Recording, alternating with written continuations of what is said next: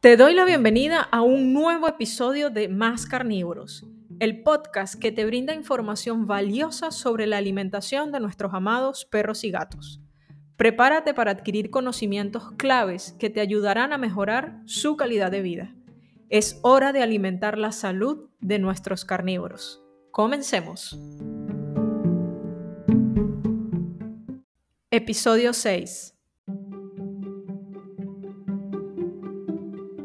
En los episodios anteriores establecimos un poco sobre el tema de la domesticación y la historia de la evolución de perros y gatos. Y cerré con un dato curioso en el cual te decía que todos los libros de anatomía y fisiología coincidían en que perros y gatos son carnívoros.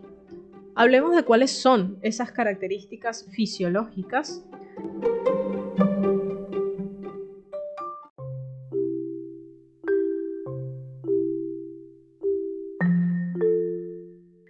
Comencemos por la boca y los dientes lugar donde comienza la descomposición mecánica y el proceso de predigestión de los alimentos.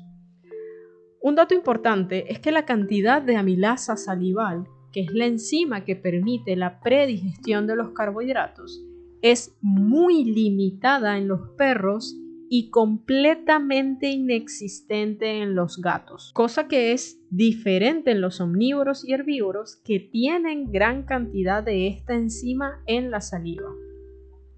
La poca o nula cantidad de amilasa salival de nuestros peludos implica que cualquier carbohidrato que se consuma en la dieta será digerido directamente por las enzimas pancreáticas. Quiero que te quedes con este dato porque va a ser de mucha relevancia cuando finalmente hablemos sobre los alimentos balanceados, ultraprocesados, ferrarina, gatarina, pienso o cualquier otro nombre que le des a los alimentos comerciales con los cuales actualmente estamos alimentando a nuestros peludos. Volviendo a las características fisiológicas y a la boca y a los dientes, la mandíbula de nuestros perros y gatos es extremadamente fuerte y se abre mucho para así poder masticar trozos de carne y huesos.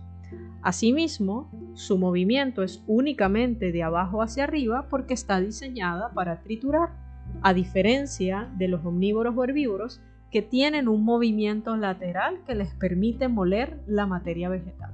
Los carnívoros tienen la tendencia a desgarrar la carne en trozos manejables y tragarlo lo más rápido posible, es decir, rara vez mastican lo suficiente su comida. Es por esto por lo que cuentan con unos incisivos muy pequeños que se usan solo para pellizcar y morder.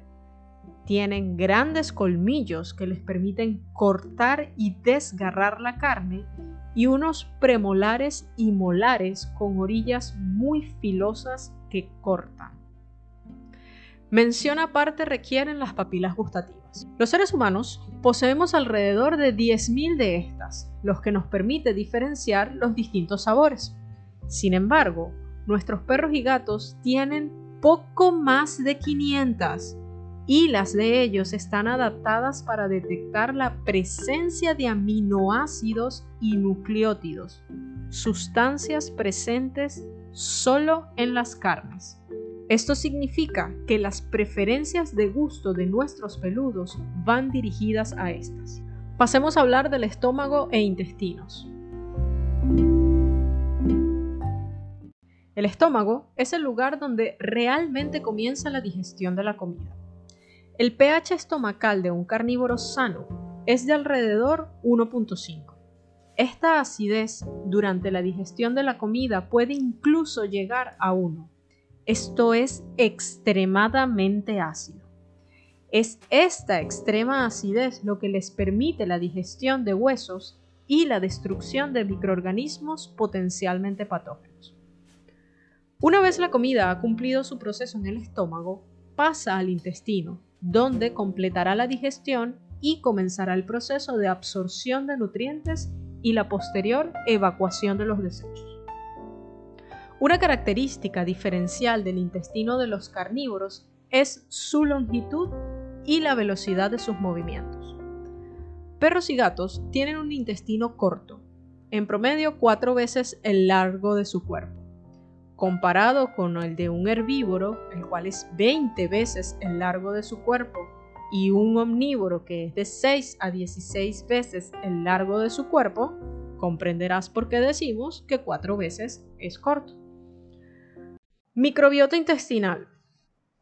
Seguramente ya debes haber escuchado este término muchas veces, y es que actualmente está muy en auge, aunque no es algo realmente nuevo.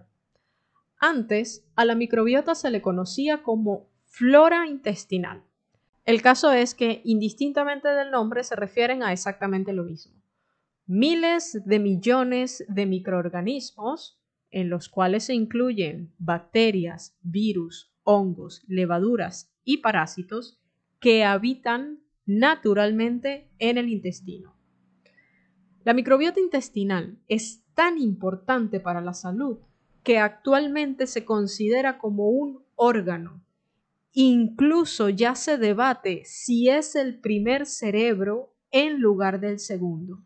Y esto se debe a todas las funciones que tiene, entre las que destacan regulación de la inflamación del organismo, producción de hormonas que ayudan a regular el estrés y la ansiedad, producción de sustancias esenciales como algunas vitaminas y ácidos grasos, y la salud del sistema inmune, ya que el 80% de este está localizado en el intestino. Debido a todo lo anterior y muchísimas otras funciones, es por lo que se le ha dado el nombre de eje intestino-cerebro para describir la comunicación continua que existe entre ambos órganos. ¿Por qué te estoy contando todo esto? Porque la composición de la microbiota intestinal es diferente en cada especie animal y es el reflejo de su evolución, por lo que depende de manera importante de la dieta. En otras palabras, de acuerdo con el tipo de dieta que la especie animal consumiera durante su evolución, va a tener un tipo de microbiota u otra.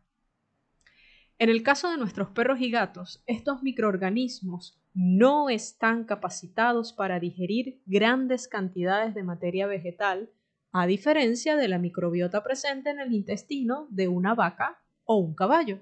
Otra cosa importante es que cuando se produce una alteración en la composición de estos microorganismos y se rompe esa especie de equilibrio que mantienen entre ellos, surge lo que se conoce como disbiosis, la cual puede asociarse a problemas de salud tales como problemas de piel, alergias, obesidad, trastornos de la conducta, artritis, degeneraciones neurológicas, entre muchísimas otras. Incluso en el humano, las alteraciones de la microbiota intestinal se han relacionado con enfermedades como el Alzheimer y el Parkinson. Lo que aún no se tiene del todo claro es si la disbiosis causa la enfermedad o es la consecuencia. Sea como sea, hay una relación. Entre las causas bien conocidas de disbiosis, que como ya te comenté es la alteración de la microbiota, tenemos químicos ambientales, aguas contaminadas, fertilizantes y agrotóxicos, antibióticos, azúcar, medicamentos antiinflamatorios, estrés, traumas, deficiencias de nutrientes y dietas inapropiadas. Una alimentación biológicamente apropiada para la especie cuidará y nutrirá a los microorganismos correctos como lo ha hecho con sus parientes salvajes permitiéndoles prosperar a lo largo de miles de años. A partir del próximo episodio, comenzaremos a hablar sobre lo que son las necesidades nutricionales de nuestros peludos, así como las diferencias y necesidades especiales que tienen ambas especies.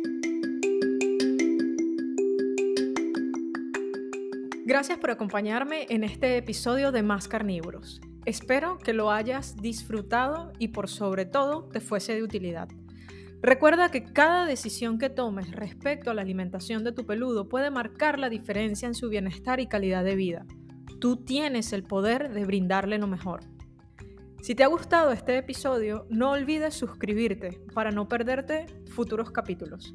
También te animo a compartir este podcast con otros cuidadores que puedan beneficiarse de estos conocimientos.